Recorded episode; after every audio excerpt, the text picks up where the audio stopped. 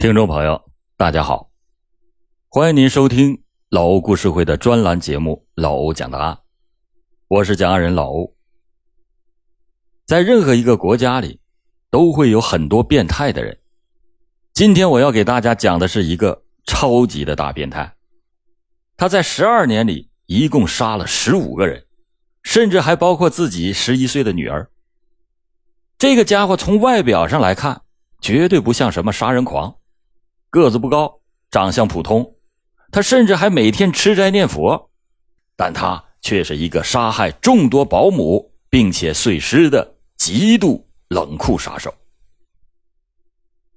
故事来源：刑警探案，原文作者李金龙。二零零七年七月十九日，一名二十一岁的女孩走进了吉林市劳务市场。寻找失踪了两个多月的母亲。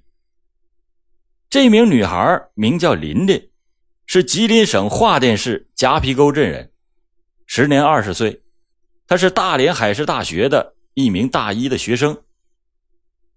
二零一零年五月二十六日，她的母亲在电话里告诉她：“我现在吉林市劳务市场找了一份保姆的工作，管吃管住，每个月一千一百元钱。”虽然工资少了一点儿但是你那边等着急用钱，我就同意了。琳琳还依稀的记得啊，母亲说，这个雇主家是住在吉林市昌邑区延安街附近。二零一零年六月四日，琳琳和母亲最后一次通话的时间是二零一零年六月四日。那天，琳琳还叮嘱母亲，千万别太累了，一定要注意休息。在电话的另一端，他母亲似乎是有什么心事，却是欲言又止。后来又说手上有活，就把电话给挂断了。这失踪了一个半月，母亲遭遇到了什么？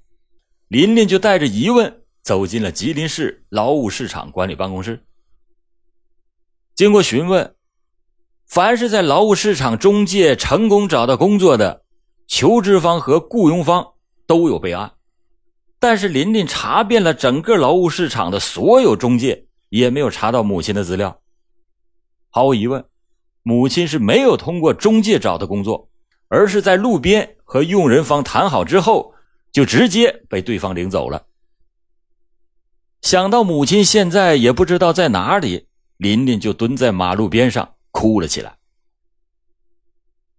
这个琳琳的母亲叫赵玉杰。一九六七年出生在桦甸市夹皮沟镇一个农民家庭。结婚以后，由于赵玉杰容貌出众，丈夫总是对她不放心，就不让她抛头露面，禁止她和外界有任何的接触。赵玉杰的性格很倔强，于是夫妻俩是经常是发生争吵。就在女儿五岁那年，两个人办理了协议离婚。离婚的时候。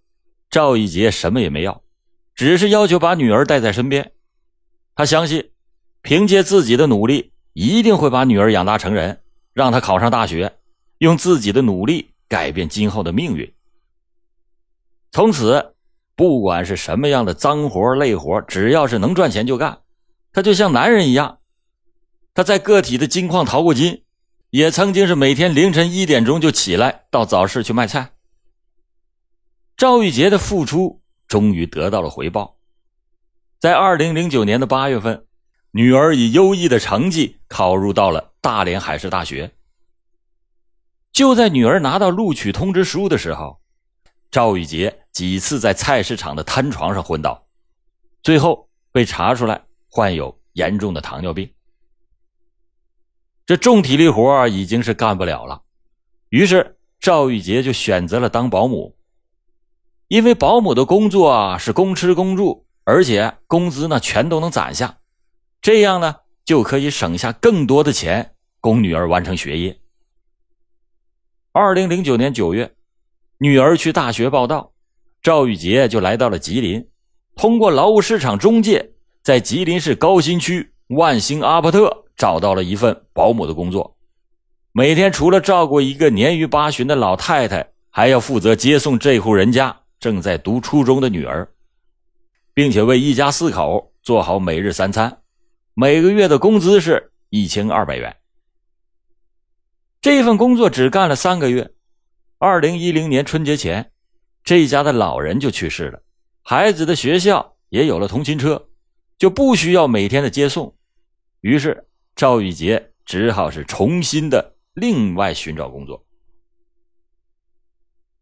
二零一零年五月二十一日，赵玉杰来到了吉林市劳务市场，一连几天，赵玉杰都没有遇到合适的工作，眼看着。这又到了给女儿汇生活费的日子，赵玉杰的心里就像着了火一样。五月二十六日上午十点多钟，有一个五十多岁的男子拄着拐杖，一瘸一拐的来到了赵玉杰的面前。这个男人说：“他要雇一位保姆。”经过讨价还价，最后两个人谈定，公吃公住，每个月一千一百元。赵玉杰虽然感到工资是少了一点但是，一想到女儿现在还等着着急用钱，于是赵玉杰就勉强的同意了。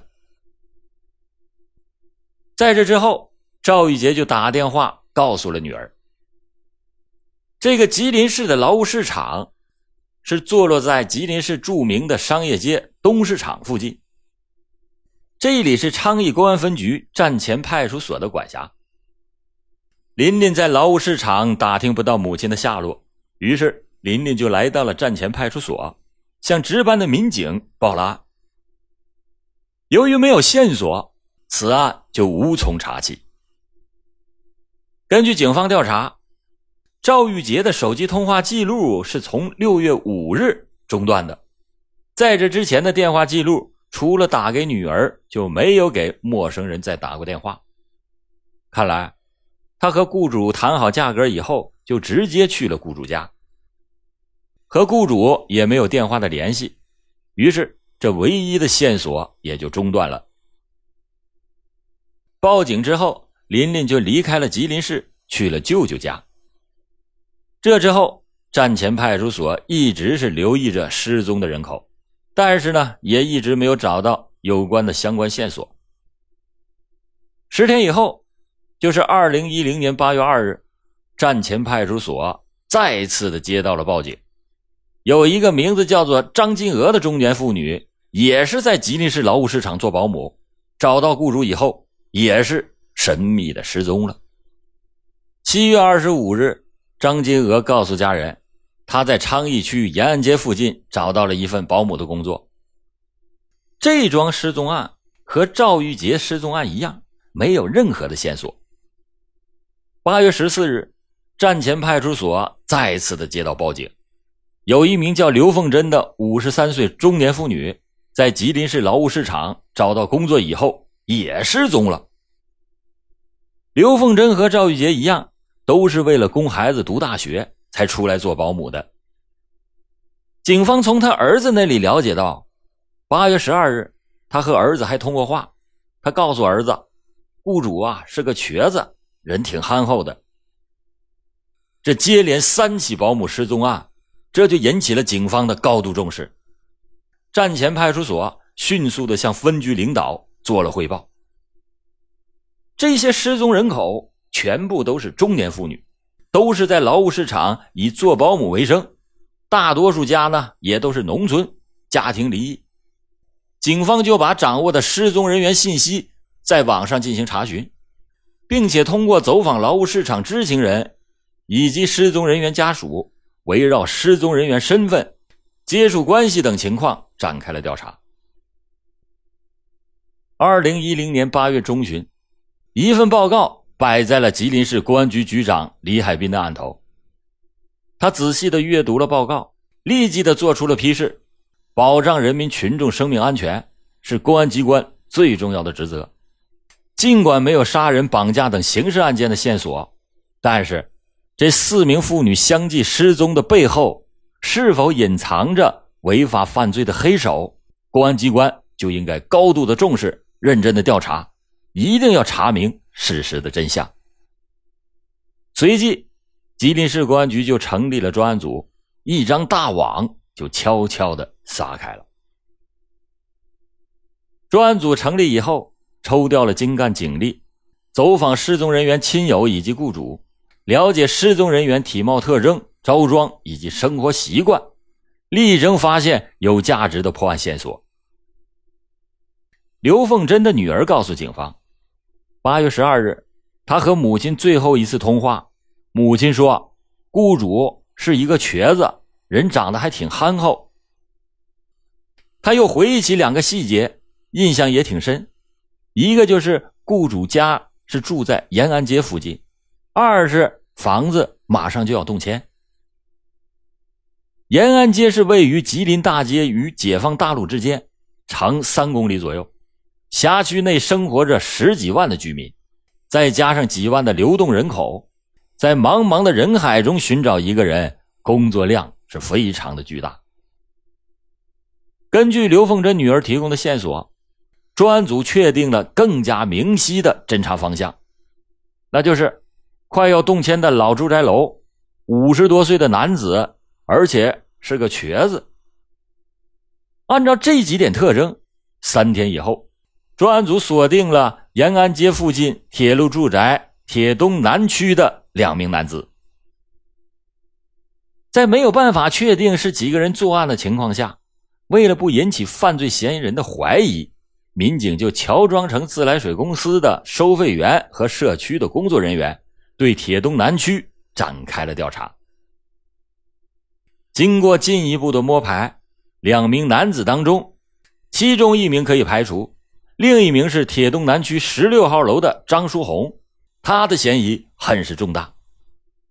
在这里，老欧先强调一下，这个张书红名字听起来好像是一个女人的名字，其实。他是一个不折不扣的男人。专案组迅速的对张书红家进行了布控，发现张书红已经几天不在家了，家里只有他妻子李艳秋一个人。民警就通过秘密侦查了解到，张书红是去了搜登站镇的岳母家，同时又了解到李艳秋还有其他的住所。二零一零年八月十九日下午两点左右。决定分头实施抓捕。第一组抓捕民警赶到搜登站时，张书红是没有任何的反抗，束手就擒。第二组抓捕李艳秋也很顺利，两个人就分别被警方很轻松的就控制了。这个张书红，他家是住在这个小区的一楼，在他的家里，警察搜出了一把菜刀、一把斧头，还有一根尼龙绳。在厨房和地板上发现并提取了残留的血迹，在后院的一块砖头下面还搜到了金项链、手链等物品。经过辨认，这些都是失踪女子曾经佩戴过的。到了下午五点，专案组对张书红展开了突审。当问到他在劳务市场所雇佣的三名保姆的下落的时候，他先是犹豫了一下，随后就谎称他已经把三个保姆都卖到丰满区了。他说他在丰满区认识一个男的，并且把三名女子都卖给了这个人，而且从每个人的身上赚了两千块钱劳务费。可是到了凌晨一点，张书红又改口说啊，他杀了一个名叫刘凤珍的中年女人，他把她带到了丰满区以后，从桥上推到了松花江里。又过了一个小时以后，张书红又承认了杀了三个人，并且说妻子李艳秋毫不知情，都是自己为了与这些女人发生关系才杀人的。专案组和张书红是斗智斗法，一次次的揭穿他的谎言。这个时候的张书红已经是无法自圆其说。到了八月二十一日，在警方的强大心理攻势下。张书红再也坚持不住，精神已经接近崩溃。经过长时间的沉默，张书红是想要吃的，还想要喝的。他竟然说：“能不能给我点啤酒和饺子？”民警们真就买来了啤酒、香烟和饺子。张书红呢，就慢慢的吃了起来。吃完以后，张书红开始交代了他的罪行。他说：“我也别瞒着掖着了，我全说。”我也给死者一个交代。有的时间太长了，有的也说不清了。这张书红的供述，着实的让民警大吃一惊。从二零零九年五月份开始，张书红就以图财为目的，前前后后杀害了七名妇女和一名男子，并且残忍的把这八名被害人全都给碎尸，其中有大部分的妇女还遭受到了性侵。在被害人的身上，张书红一共获得了赃款，共计折合人民币三万余元。